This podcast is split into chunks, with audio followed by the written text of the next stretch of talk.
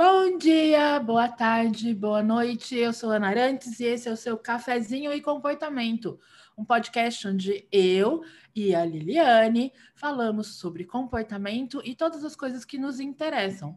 Oi, Lili, bom dia. Bom dia, Ana. Como é que tá seu café hoje? Tá bom para você? Meu café não tá bom para mim não, porque já ficou frio. Oh. Já tá meio gelado. Ah. E quando a gente faz café solúvel e ele fica gelado, meio que o pozinho assenta no fundo, sabe? E aí, fica uma coisa entre café turco ruim é, e, e- E e borra. café frio. É, é, é muito ruim. É, Café, Não, café frio solúvel, frio não dá, não. Café gelado, que a gente planejou Ah. para ser frio, é outra Hum, história. Mas o café, quando a gente queria quente e esfria, não, não presta, não. Não presta, não. Lili, como é que a gente sabe se a gente gosta ou se a gente não gosta de uma coisa? Oh. Aí agora você pegou. Se a Deixa eu mudar a pergunta. Ok. Só porque a gente não gosta de uma coisa, quer dizer que ela é intrinsecamente boa ou ruim? As coisas intrinsecamente não são nada, né? Uhum. intrinsecamente as coisas não são nada. Elas só são, só têm um, um valor, um- uma valência, não valor, uma valência, porque a gente tem alguma experiência com ela. E Hum. essa experiência a gente considera boa ou ruim, Uhum. né? Então eu acho que intrinsecamente as coisas não têm valor nenhum. Ah, eu acho que é o resultado da nossa experiência que a gente gosta ou não gosta, né? E, e aí, agora você está falando de gosta ou não gosta, eu vou perguntar também, e o certo e o errado?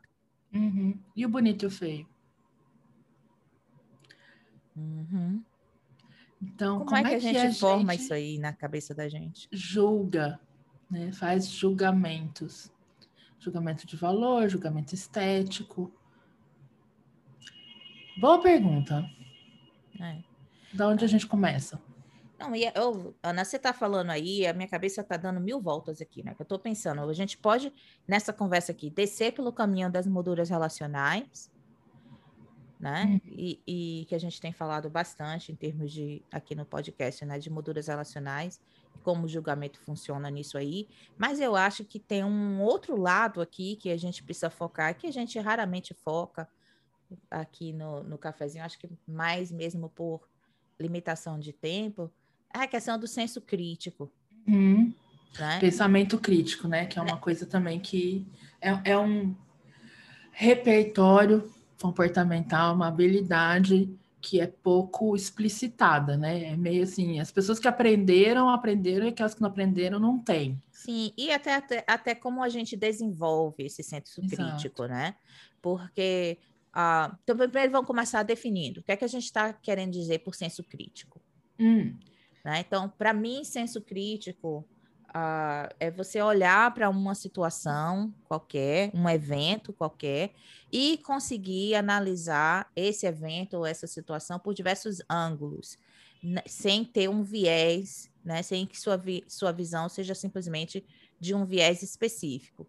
Claro que você vai ter sempre um viés, que é o viés da sua experiência, mas é, eu estou falando que a gente consiga entender que a nossa opinião de determinado assunto, evento, situação, passa por esse viés, né? Então, o senso crítico, eu acho que tem um pouco aí de autoconsciência, né? Então, se eu interpreto uma questão política, eu sei que eu estou interpretando uma questão política através dos meus valores, através de minhas experiências, né? E eu consigo entender que pessoas que têm outras experiências têm outros valores, né? E consigo ah, perceber qual a perspectiva delas. Eu acho que isso é, é senso crítico, né? E que na nossa prática clínica, né, a gente precisa disso. A gente precisa disso na vida, não é só na Sim. prática clínica. Sim, É, eu vou ler a definição da, da Wikipedia ótimo. sobre pensamento crítico. Pensamento crítico é a análise de fatos para formar um julgamento. Trata-se de um tema complexo, possuindo várias definições diferentes, que geralmente incluem análise ou ponderação racional, cética, imparcial de evidências factuais. Pensamento crítico é autodirigido, autodisciplinado, automonitorado e autocorretivo. Pressupõe uma adesão a padrões rigorosos de excelência e um domínio consciente do seu uso. Envolve comunicação eficaz e habilidade de resolução de problemas, além de comprometimento em superar um inerente egocentrismo e sociocentrismo. É a definição mais utópica que eu já li na minha vida né? Que é exatamente aquilo que você acabou de dizer, né? É, imparcialidade, objetividade absoluta, verdade absoluta, são conceitos é, inalcançáveis, Sim. né? Eles acham que são norteadores e a função deles como norteadores é importante, mas ao mesmo tempo que a gente tem que mirar neles e tentar alcançá-los, a gente tem que ter consciência de que a gente nunca vai chegar lá. Sim. Né? É, porque é isso, cada um só compreende o mundo a partir da sua própria experiência, né? Portanto, a gente tem que estar muito consciente dessa atento, experiência. Né? A única maneira da gente tentar ser o mais objetivo possível é a gente estar consciente da onde a gente está partindo Sim. e saber dos nossos vieses, né? Dos nossos bias. Então, assim eu sei que eu tenho consciência que eu estou dizendo isso porque eu parto desse ponto de vista, essa é a minha experiência, esse é meu valor, esse é meu julgamento. Mas ainda assim, o pensamento crítico então seria essa nossa habilidade de fazer um julgamento, formular um julgamento não baseado simplesmente na nossa primeira impressão ou na nossa é, experiência é, subjetiva de gostar ou não gostar, de achar bonito ou achar feio. Mas baseado né, no máximo que você consegue extrair de informação sobre aquele fato que você está querendo né, julgar criticamente. É, é, eu gostei dessa definição da, da Wikipedia, especialmente quando ele fala baseada em eventos factuais. Uhum. Né? Então, você vai, vai ficar no concreto né? e, e não ficar entrando com variáveis abstratas, né? Uhum. E que um, eu acho que essa é a parte mais difícil. É. Né? E principalmente para quem não é treinado. Sim. E eu acho que é difícil, porque daí também eu, vou, eu acho que talvez eu vou fazer um, uma, um desvio aqui, mas eu acho que é um desvio importante. É, na comunidade de divulgação científica, a gente conversa muito sobre é, pensamento crítico, é, ceticismo, né? E aí tem uma tem uma, uma conceituação sobre é, pensamento crítico e ceticismo, que é você fazer um julgamento de valor desprovido de emoção, tem que ser racional. E aí, o pessoal da psicologia tem a palavra do momento. O pessoal da psicologia fica cringe com isso aí, entendeu? Porque assim, a gente sabe que é, essas definições racional e emocional são arbitrários. Sim. Né? É, as nossas respostas emocionais, que a gente sente diante de um estímulo, né? Então, alguém te fala alguma coisa, aquele primeiro impulso, a emoção que aquilo te provoca, faz parte do seu, do seu processo de resolução de problemas. Faz parte de ser racional, né? é que requer um pouco mais de trabalho sobre elas. É diferente você agir impulsivamente e você parar, notar o que aquilo te causa de emoção e sensação, e então, né, observar isso e falar, ok, por que, que eu tive essa repulsa? Ou por que, que eu tive esse impulso de, né, aceitar? E aí, isso já é o começo do seu pensamento crítico sobre aquele fato. Uhum né? Então, essa história de que é, pensamento crítico é você negar, né, você não ser emocional e você ser puramente racional, é uma certa falácia, né? Porque os processos não são assim claros e essa divisão não é real. Mas ainda assim, esse julgamento requer esse treino, essa aprendizagem de é, pensar sobre né, é, tentar levantar todas as informações sobre aquele fato, né, é, julgar se essas informações são válidas ou não, são se as fontes são seguras ou não sobre essa informação. Então, eu, eu, eu entendo por que, que é tão difícil, né? É, ensinar e aprender e usar pensamento crítico, porque requer mesmo um monte de habilidade né, que a gente tem que, que aprender. E é isso aí, Ana, que você está falando, eu, eu, eu, prestei muita atenção na questão do que os psicólogos cringe, né? né que tem essa, essa agonia quando a gente fala que tem que ser sem emoção. E, e que o fato de que isso realmente é uma falácia, é uma falácia tanto na questão de como a gente desenvolve nosso senso crítico e faz nosso julgamento, mas me lembra também a questão de que analista do comportamento acha que sentimento não existe. Né? Ah, bom. É. Mas acho que a gente já estabeleceu que esse comportamento que acha que sentimento não existe tem que voltar lá para o banco da universidade, sentar a bunda Sim. e ler, e estudar e começar a aprender mais sobre a sua própria ciência e não falar besteira. É, mas, a, mas eu acho que o detalhe é esse, né? Que é possível você separar o sentimento da observação. Sim. E é esse que é o, é o detalhe quando a gente está falando de senso crítico, de criar um julgamento livre de emoção. Então, é possível você separar o sentimento da observação, tanto na prática da, da análise do comportamento, quanto no senso crítico, uhum. né? Então, é que o que, que significa que... essa separação para você? Uhum. Como é que você uhum. vê essa separação acontecendo e se desenvolvendo? Eu acho que o seu sentimento, ele é mais uma coisa a ser observada para formar o seu senso crítico. Né? Ele não pode ser a, a, o ponto de partida, né? Nossa, não gostei disso. Então, eu só vou olhar para as informações que confirmam, porque daí eu vou cair lá no viés de confirmação, né? Só vou olhar para as informações que confirmam por que, que eu não gostei disso. É, mas eu percebi que, hum, a primeira sensação que eu tive aqui foi de repulsa. Então vamos observar. Por quê, o que, que tem na minha história que me levou a essa sensação de repulsa, que começa lá, no, na, eu acho que o ponto de partida é justamente notar, né, estar atento a é, o seu viés, né, o seu viés emocional, o seu viés de, é, de pensamento, de regra, para você poder julgar isso também. Mas e como é que a gente vai desenvolver isso? Você acha que a gente consegue desenvolver isso sozinho?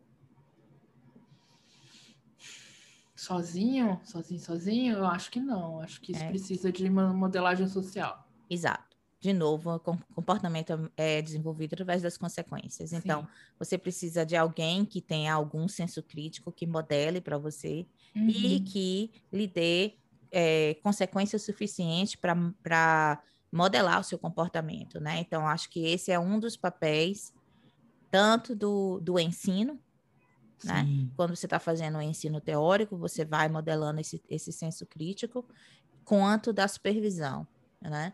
Então, meus alunos, por exemplo, eles acabam a aula dizendo: Nossa, minha cabeça está dando volta aqui. A supervisão, teve um aluno essa semana que me disse assim: Eu vou deixar de marcar a supervisão de noite, porque depois eu não durmo. é, mas, a, mas a supervisão, a aula é boa quando lhe, quando lhe traz conteúdo para depois da aula. Uhum, né? Sim.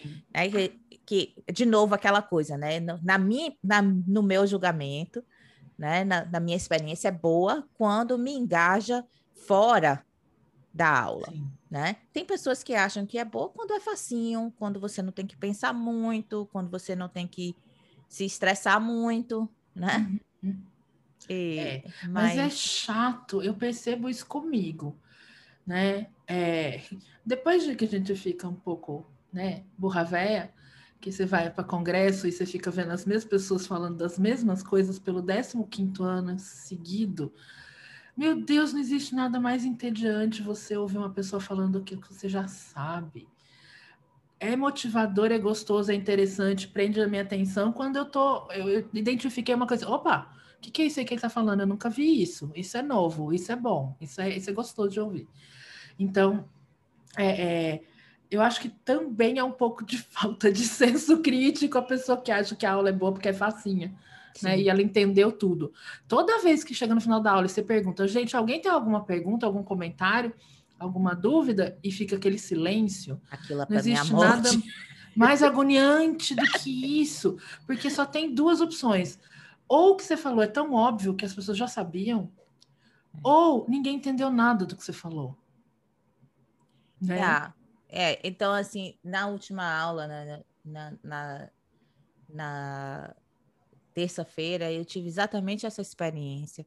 Hum. Final da aula, os alunos estavam assim, em silêncio, com aquela cara assim de ai meu Deus, para que, que eu entrei nesse curso? e, e, eu tava. Eu fiquei preocupada, eu disse, gente, o que é que tá acontecendo aqui? Né? E a resposta que eu tive foi: ah, a gente está pensando tanto que a gente tem que mudar certas coisas, né? Que é, essa é como é se diz, overwhelming, né? Eu sei que, é. que é um sentimento difícil de você lidar. Mas, para mim, esse é um feedback bom, porque quando você diz, eu estou pensando no tanto que eu tenho que mudar, eu entendo duas coisas. Um, que você entendeu uhum. o, o que eu estava falando, e dois, que você está refletindo na sua prática. E, e isso é, é, o senso crítico. É você, você conseguir. Relacionar, né? Exato. Você conseguir olhar, olha, isso aqui faz sentido, e o que eu estou fazendo não faz mais sentido. Eu falei até um, um, uma quote de, de uma é uma escritora que é americana e eu sou terrível com nomes, eu não sei quem é. Eu vou procurar aí no Google para ver quem disse isso. Eu tenho quase certeza que é Maya Angelou, hum. mas pode ser que não seja. Aí a quote é assim: uh, Do the best you can until you know better. When you know better, do better. Que é Faça o melhor que você consegue até que você saiba mais. E quando você souber mais, faça melhor. Isso. Né? Então, é, isso é o espírito do, do senso crítico. Uhum. Você né? já ouviu falar do, do fenômeno chamado Dunning-Kruger? Não. É, é, ele diz assim: tem um ponto em que a pessoa sabe tão pouco sobre uma coisa que ela não consegue saber que ela não sabe o suficiente sobre aquilo. E esse é o ponto mais perigoso. Porque a pessoa acha que sabe, ela não sabe o suficiente para perceber o quanto ela ainda não sabe daquilo. E é nesse momento que a pessoa emite opinião ou age sobre essas essa regra que ele tem. E é aí que dá merda, né? Então, é, eu acho que, que esse. Eu, eu, tenho, eu também tenho muita desconfiança que é, a, é da Maya Angelou mesmo. É, então, é, é, nesse momento em que a gente precisa realmente desenvolver as habilidades de pensamento crítico, porque não existe nada mais danoso e perigoso e arriscado do que uma pessoa proativa com pouco conhecimento porque vai fazer besteira, né? E às vezes, a depender do momento, da área, do contexto em que você tá, essa besteira vai ter implicações sérias na vida das pessoas, na vida dela mesma, na vida das pessoas em volta, né? Então, eu acho que assim, a gente está tocando num ponto crucial para o nosso momento sócio-histórico, né? De negacionismo científico, né? De negacionismo é, do conhecimento, de negacionismo da intelectualidade, que é uma atitude perigosíssima, perigosíssima, né? Você colocar um valor negativo na palavra intelectual, é. É, imagina a repercussão disso se isso começa a realmente entrar nesse frame, nessa moldura de oposição a, ao que é bom, ao que é correto, ao que é funcional, ao que é de qualidade, né? Isso aí é coisa de intelectual. né? Enfim, e aí intelectual já está no mesmo frame de esquerda, comunista, né? É, arruaceiro, anarquista, né? Então, é, é, fica, vai ficando, a gente vai construindo um, um contexto muito, muito disfuncional, muito é, desqualificado. É, e aí né? Cabe a nós que, que temos um pouco de senso crítico, criticar, né? E é. assim, é a operação de oper, definição operacional de criticar é perceber uma discrepância entre uma afirmação e a realidade e os uhum. fatos e pontuar é, e uhum. ajudar uhum. a próxima pessoa a perceber essa discrepância também. Eu acho que na, na eu penso muito quando olho para trás na da minha experiência, né? Como eu me tornei uma pessoa com senso crítico e eu dou crédito ao meu professor de história, que ele foi meu professor de história, eu tive a felicidade de tê-lo como professor de história durante todo o segundo grau e maior parte do ginásio. Professor Renato Santos, quem é da Bahia sabe. Uh, não sei se ele ainda está vivo, não sei o que, é que aconteceu da vida dele. Mas uma pessoa de extremo senso crítico, e toda vez que ele ensinava história, ele não simplesmente é, citava os fatos. Ele perguntava: vocês lembram onde essa história aqui começou? E fazia a gente olhar para trás para ver os fatos que estavam conectados e olhar para frente. Né? E essa história aqui desencadeia o que no futuro? Né? Uhum. Então, com isso, ele, ele desenvolveu a minha capacidade de olhar um sistema como um todo, que hoje eu uso na análise do comportamento, Sim. no meu trabalho com saúde integrada, né? Em todas as coisas que eu faço, eu uso esse senso crítico que eu aprendi no ginásio. E quando eu vim para cá para os Estados Unidos, né, eu notei essa diferença no ensino de história que eu tive, né? Não sei se é todo mundo no Brasil, mas eu tive essa experiência. E é, como foi para uh, as pessoas aqui nos Estados Unidos, meus filhos, né? Eles, eles, eles aprendem os fatos. Eles não não aprendem esse, esse senso crítico. Uhum. Né? É, e, mas teve, te, teve, não, está tendo já de um tempo para cá, é, desde o golpe de 2016 até as últimas tentativas de modificação da estrutura curricular é, brasileira essa discussão, a coisa da a escola sem partido, né, era realmente tentar eliminar o ensino do pensamento crítico nas escolas e estabelecer esse ensino conteudista factual. Então você aprende as datas, aprende o que aconteceu segundo quem está contando a história, Sim. mas não relaciona os eventos entre si e não aprende a fazer pensamento crítico, a julgar aqueles eventos em relação uns com os outros e com a história, com o momento social e com a realidade de hoje, que é fruto do que aconteceu antes e assim por diante. Então, é, esse movimento está bem forte, já, eu acho que já esteve mais, agora parece que perde a sua força, mas é ele é outro outro tipo de ataque perigoso, né, ao pensamento crítico. É. Eu, eu acabei de checar, Ana, e a frase é da Maya Angelou mesmo. Aham, tá vendo? A gente tava certo. É, então, Deusa, mim, eu raramente lembro o nome de quem fala nada, né? Finalmente sou, lembrei eu sou certo. Dessa. Eu sou dessa. Um dia eu queria ser que nem a professora Daisy. Naquele artigo do Java de 1982, lá pela página 300, no gráfico que tem na coluna da esquerda embaixo. É. Eu tenho uma amiga que é assim. Ela como é que se diz? Ela lembra detalhes de todos os artigos, o nome de quem é, que está fazendo o quê, né? Eu acho isso incrível. Eu não eu consigo também. ser assim. Não, eu, eu queria ser assim muito. Eu morro de inveja. Aliás, é outra coisa, nome de, de, de artista de televisão, de filme, não lembro nenhum. Autor de livro, não lembro nenhum. Eu sou dessas também. É, é, para mim tem a Meryl Streep, aquela outra Meryl Streep e aquela outra Meryl Streep. Sabe? que é que nem o Robert De Niro, que tem aquele Robert De Niro, aquele outro Robert De Niro do filme do Iluminado e aquele outro Robert De Niro daquele outro filme do, do The Bachelor, sabe? É tudo Robert De Niro.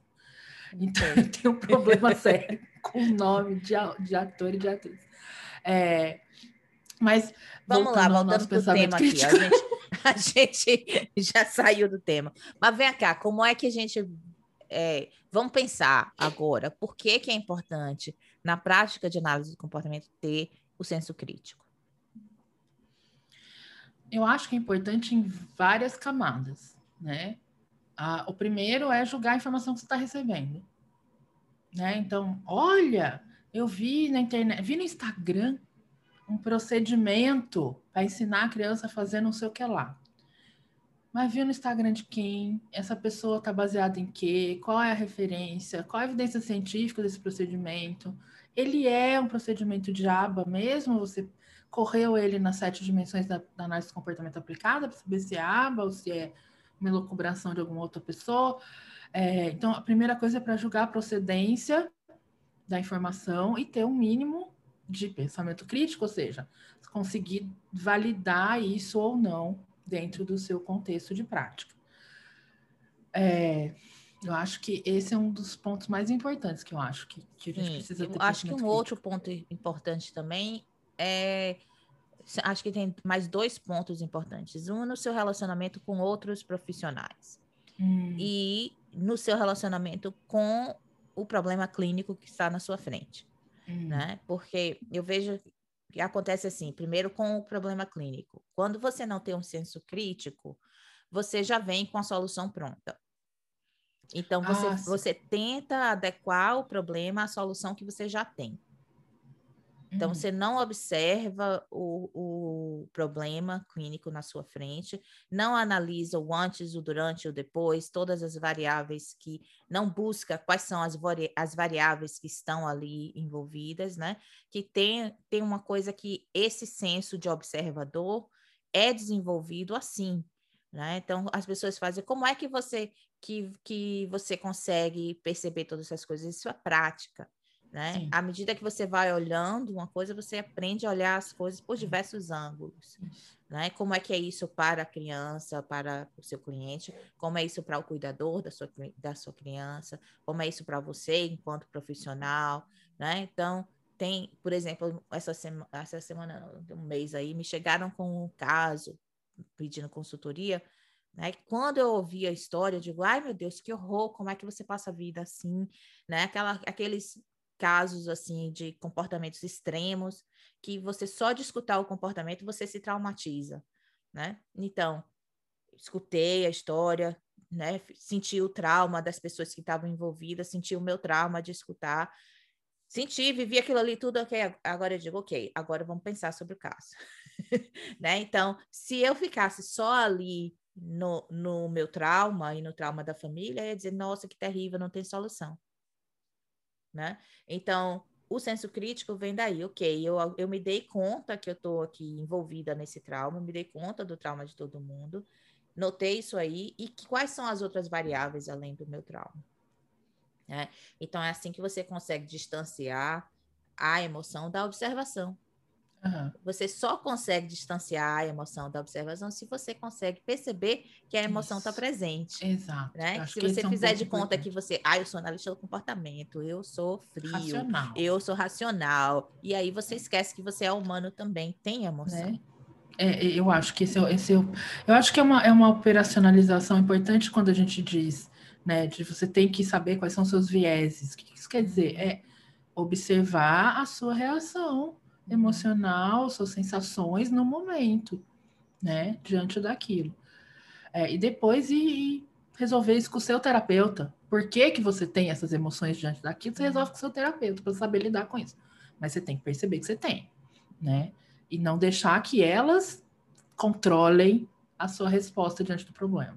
Sim.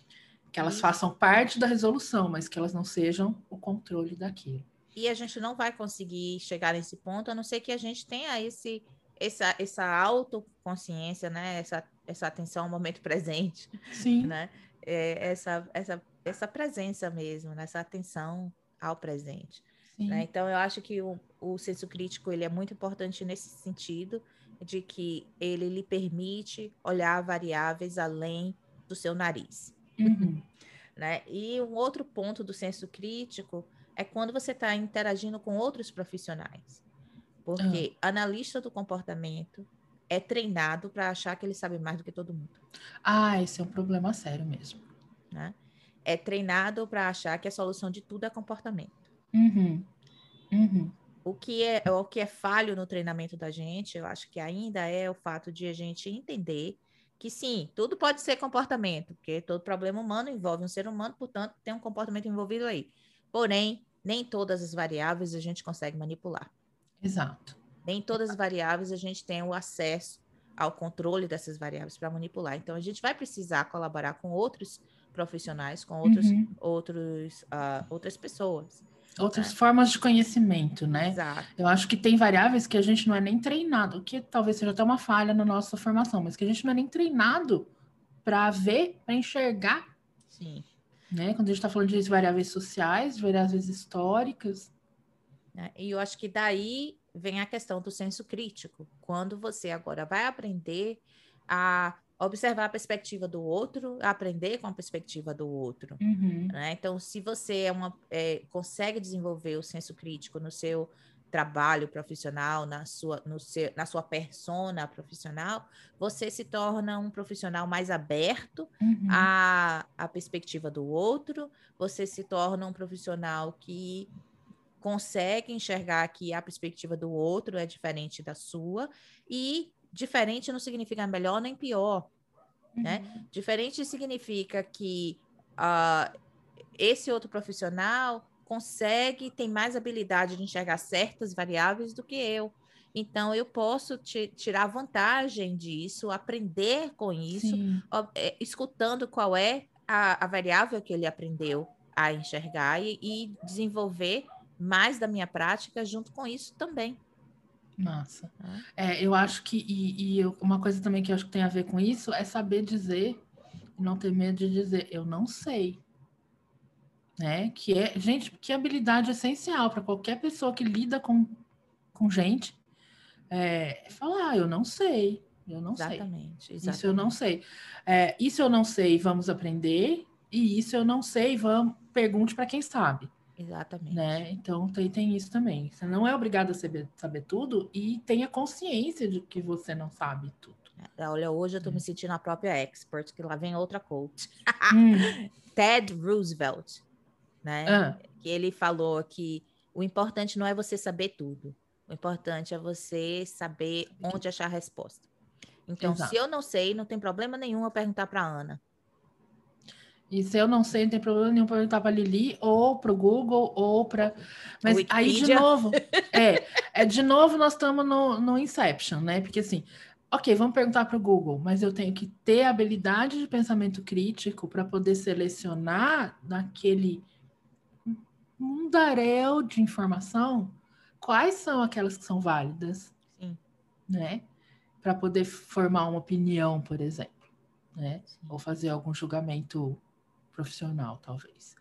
É, eu acho que tem a ver também isso tudo que você estava falando com a maneira como a gente encara o que é conhecimento.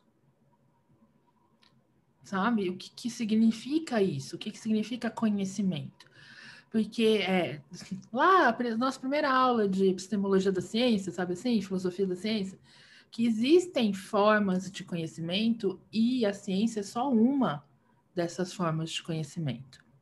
Né? A gente tem o conhecimento da nossa experiência direta com as coisas, a gente tem conhecimentos é, ancestrais de, de é, que vieram sendo passados de geração a geração, a gente tem conhecimento científico, que é uma, né, um, uma forma específica de obter um tipo específico de conhecimento. É, e de momento a momento, um ou outro vai ser mais útil na sua vida. Né? Não quer dizer que tudo tem que ser empiricamente validado através do método científico. Né? Eu não preciso de um estudo científico para me dizer como é que eu faço um omelete. Eu tenho a experiência prática da coisa. Né? Então, esse conhecimento é suficiente para mim. É, mas, se eu for, sei lá, um chefe de cozinha e quiser fazer o melhor omelete do mundo, ou quiser provar que de uma maneira é melhor que de outra, aí sim eu vou precisar de outra forma de conhecimento. E não essa. E que é, esses níveis, que não são nem hierárquicos, mas que são diferentes de conhecimento, é, têm funções muito importantes na nossa sociedade, na nossa vida. Né? Então, quando eu estou falando de construção de políticas públicas, o que que vai embasar a decisão de um agente que tem poder para é, atingir a vida de muitas pessoas ao mesmo tempo? Então, eu estou falando de uma coisa que tem consequências muito é, importantes na vida de muita gente durante muito tempo, num contexto muito importante. Então, eu gostaria muito que políticas públicas fossem embasadas em evidências, né? Porque é, mais provável de, de dar certo. Só por isso, porque é útil. É interessante você falar dos níveis de conhecimento da ciência, né? A gente pensa em análise do comportamento, quando a gente fala em ciência, a gente pensa muito na, na questão da experimentação, uhum. do controle de variáveis, que uhum. já é o, o, um, um, sei lá, se a gente for pensar em termos de hierarquia, é o nível mais profundo da ciência, onde você tem controle e tudo mais. Mas existem outros dois níveis da ciência, né? O nível da descrição Sim e o nível da correlação, que também são fatores, são pensamentos científicos, Sim. Né? que são outros, outros níveis do pensar científico, diferente do controle, que tem sua função. Tem. Né? Então, a gente tem que parar para pensar né, qual é o, o nível de pensamento científico ou pensamento crítico que eu preciso para lidar com uma determinada situação. Então, Exato. se eu estou buscando resolver um problema, eu provavelmente vou precisar do nível de experimentação, onde eu tenho controle e tudo mais.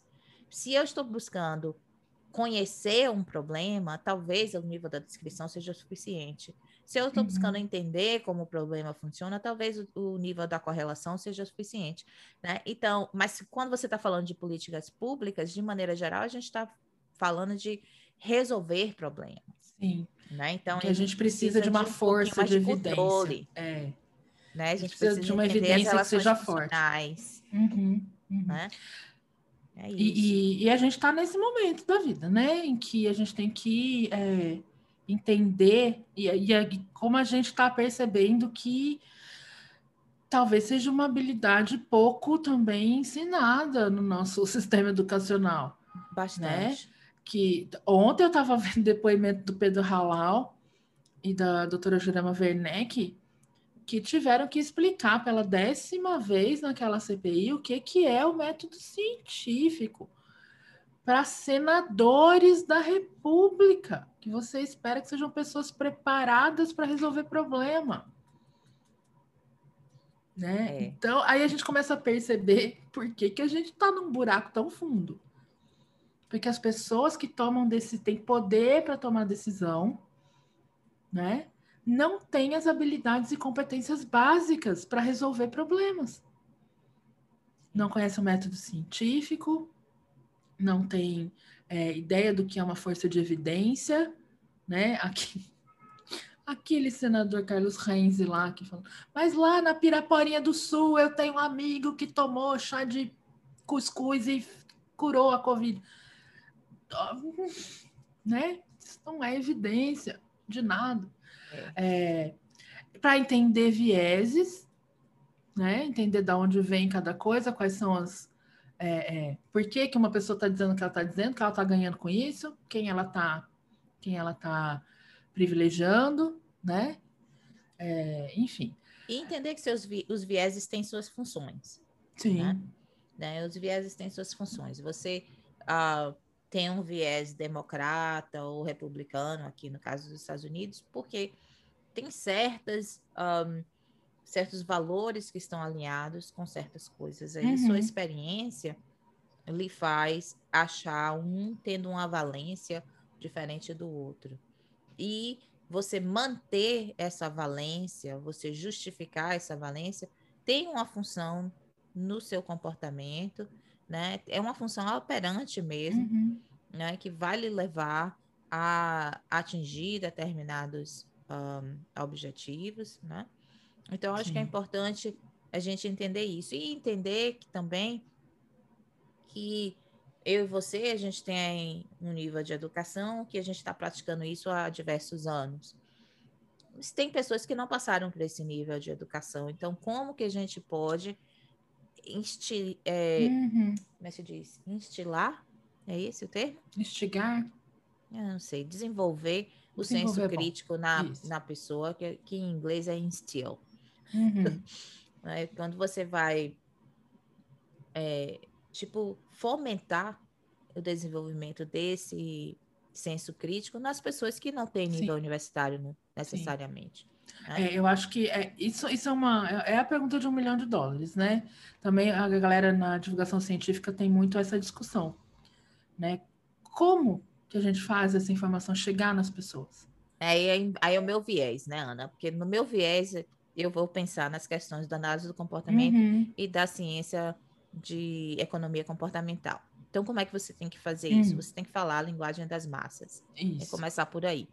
Porque você começa com tornando um modelo próximo do- de quem vai receber a mensagem. Então, você tem que falar a linguagem das massas. Depois, você tem que trabalhar nas consequências, né?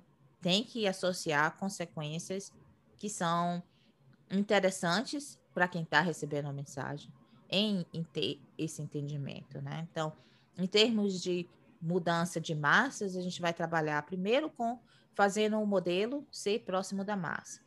Aquela pessoa que é igual a você, falando do senso crítico. E depois, a nível individual, nós que temos, é, conseguimos desenvolver algum senso crítico, eu não vou dizer que o meu é melhor do que ninguém, mas algum senso crítico que eu tenho, utilizar esse meu senso crítico no dia a dia Uhum. para ah, desenvolver o senso crítico no próximo. Por exemplo, eu já falei disso aqui antes, é, quando é, saíram a nova série do Star Wars. Primeiro filme, meu filho assistiu, do segundo, terceiro em diante, ele já não estava tão interessado. E ele dizia, porque só tem a heroína, só tem heroína, não tem herói Uhum. né? E que ele queria o herói para ser igual a ele. Aí eu pontuei para ele quantos outros filmes tem que o herói é menino, né? E como as meninas podem se sentir não ter herói feminino, né? E se as meninas podem assistir filme com herói masculino, qual o problema dele assistir o filme com herói feminino? Uhum. E qual é o problema de, de- do papel do, do masculino no filme ser dar o suporte para o feminino? Então, com isso, eu comecei uma, uma conversa com ele, né, para desenvolver esse senso crítico. De vez em quando ele me solta cada uma que eu digo, opa, ensinei bem. É, aí, Né? aí é bom. Mas é, e, e a gente ele pensa muito ir para a também. universidade para isso.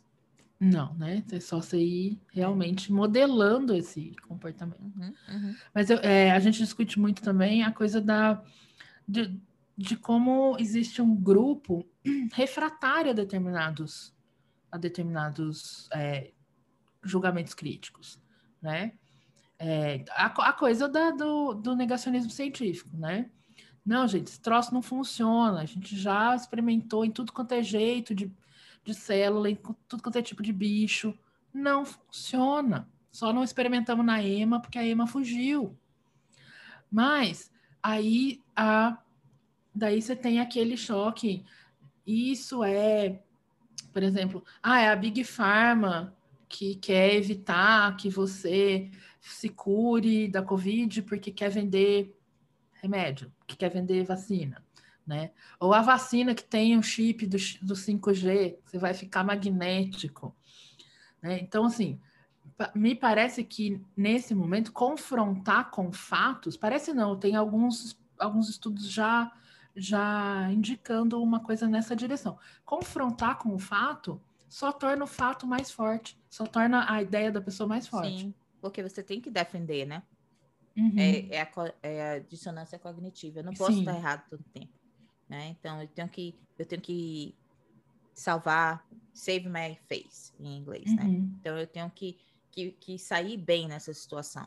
Eu não tive intenção de fazer errado e você mostrar para mim que eu estou errado só vai me criar mais conflito interno. Uhum.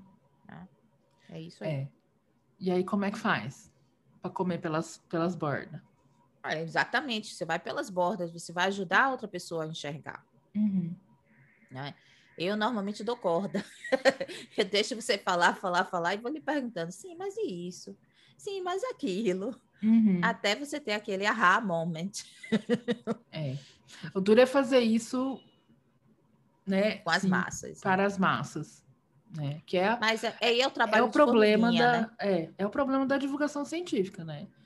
É, Sim. como é que a gente faz isso para as massas sem causar mais resistência do que já tem?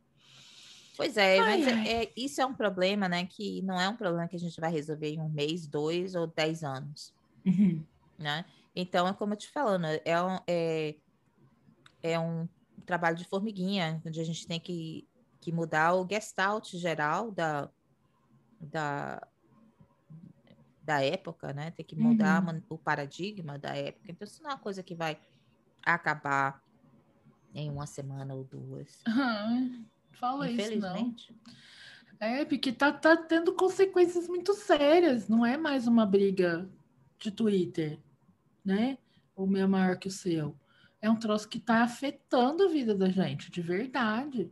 Mas, mas enquanto as pessoas ainda não entraram em, em contato com as consequências do comportamento delas, né? E vai levar esse tempo até isso mudar. Uhum. Né? Então, aos poucos, só mesmo o contato com as consequências é que vai mudar o comportamento. Então, acho que o que a gente pode ir fazendo é aos poucos, deixando as consequências claras, mais salientes, né? Para usar o termo científico. Uhum. Mais salientes a cada tempo, né? Para as pessoas conseguirem fazer essa associação. E, e, o trabalho de formiguinha, eu não posso transformar as massas, mas todo mundo que chega em contato comigo, eu posso transformar. É, é já, já dá um quentinho no coração. Pelo menos a gente termina com uma mensagem de esperança, tá, gente? Trabalho de formiguinha, né? Tenta modificar o que está na sua, na sua bolha, ao seu alcance. E aí, aos pouquinhos, a gente vai conseguindo mudar essa situação. Mas, na verdade, Ana, acho que é por aí mesmo, é porque meu professor de, de história, né, ele não achar, não sei se quando ele estava ensinando a história, ele imaginou que um dia eu estaria sentada aqui em Nova York falando num podcast para o Brasil, uhum. onde as pessoas estão escutando isso e a gente não sabe qual é o impacto que vai ter esse episódio. Pode ser que as pessoas adorem e partilhem. Então, se você gostar mesmo, vá, partilhe, divulgue aí nas suas sociais, mande para seus amigos, mande mande para os seus inimigos. Né? E pode ser que o impacto seja completamente o oposto. Você dizer, eita, começaram a falar do que não me interessa e para de seguir a gente, né? A gente vai ter que fazer aquilo que a gente acha que é importante, que tem algum valor e ver o que, é que acontece. É. É, a gente também não tem muito controle sobre isso. Uhum. Mas, voltando lá ao começo, é, é tão mais fácil. Eu, eu acho que talvez seja isso, sabe? É tão mais fácil se alguém me der uma fórmula pronta para eu saber o que eu tenho que fazer e ter o resultado que eu quero ter. Infelizmente, a realidade não é essa. Não é isso é. que a gente. O desconforto leva ao crescimento, mas é desconforto. Então, tem é. muita gente que não tem interesse em crescer porque não quer é, passar, passar, pelo, pelo desconforto. desconforto. É. É, é o, o, tal do modelo, né? Eu juro por Deus, gente, se alguém mais me mandar um e-mail, um WhatsApp, uma mensagem no Instagram, uma DM no Twitter pedindo um modelo de alguma coisa, I swear, é um tal de. Você tem um modelo dessa avaliação? Você tem um modelo de contrato? Você tem um modelo da folha de registro? Você tem um modelo de como é que faz. É. Sabe assim? Eu... Pensa e faz Você... o seu. Ou então faz assim: Você tem alguma coisa sobre tal coisa? Aí eu digo: Não, não tenho. Procura no Google Scholar, procura no PubMed. Aí faz assim: Ah, porque eu vou dar uma aula de não sei o que hoje de tarde. Gente, hoje tá. Você vai dar uma aula, você vai estudar, ué. Você vai dar uma uhum. aula baseada no meu conhecimento? Né? Sem aprofundar, sem saber o que você está falando ainda. Mas é, é, é, eu tenho discutido isso muito com as minhas supervisionandas também, né? Assim, para de ser um aplicador de protocolo e vire um analista do comportamento. Uhum. Pelo amor de Deus. Né? Não existe analista do comportamento sem análise. Não. É, então você tem que saber. Ah, mas você tem um protocolo para criança que. Aí vem com aquele comportamento absolutamente específico, que tem a estereotipia de bater o dedinho na mesa e tá machucando a, Amada, amada, usa sua cabeça de análise de comportamento, faz uma análise funcional disso aí, vê qual é a função, como, é que, é que ele aprendeu. Você tal coisa, Lili. Eu, é. a minha resposta é sempre assim: eu olho o que está acontecendo quando tal coisa acontece. Uhum. Eu olho para o sistema, eu olho para as variáveis. Ah, como que diz assim? Ah, esse trabalho todo. Né? Exato. É, e outra coisa também é, além do modelo, é o, o... Você tem algum artigo sobre é, casais com problemas de infertilidade na ótica da análise do comportamento?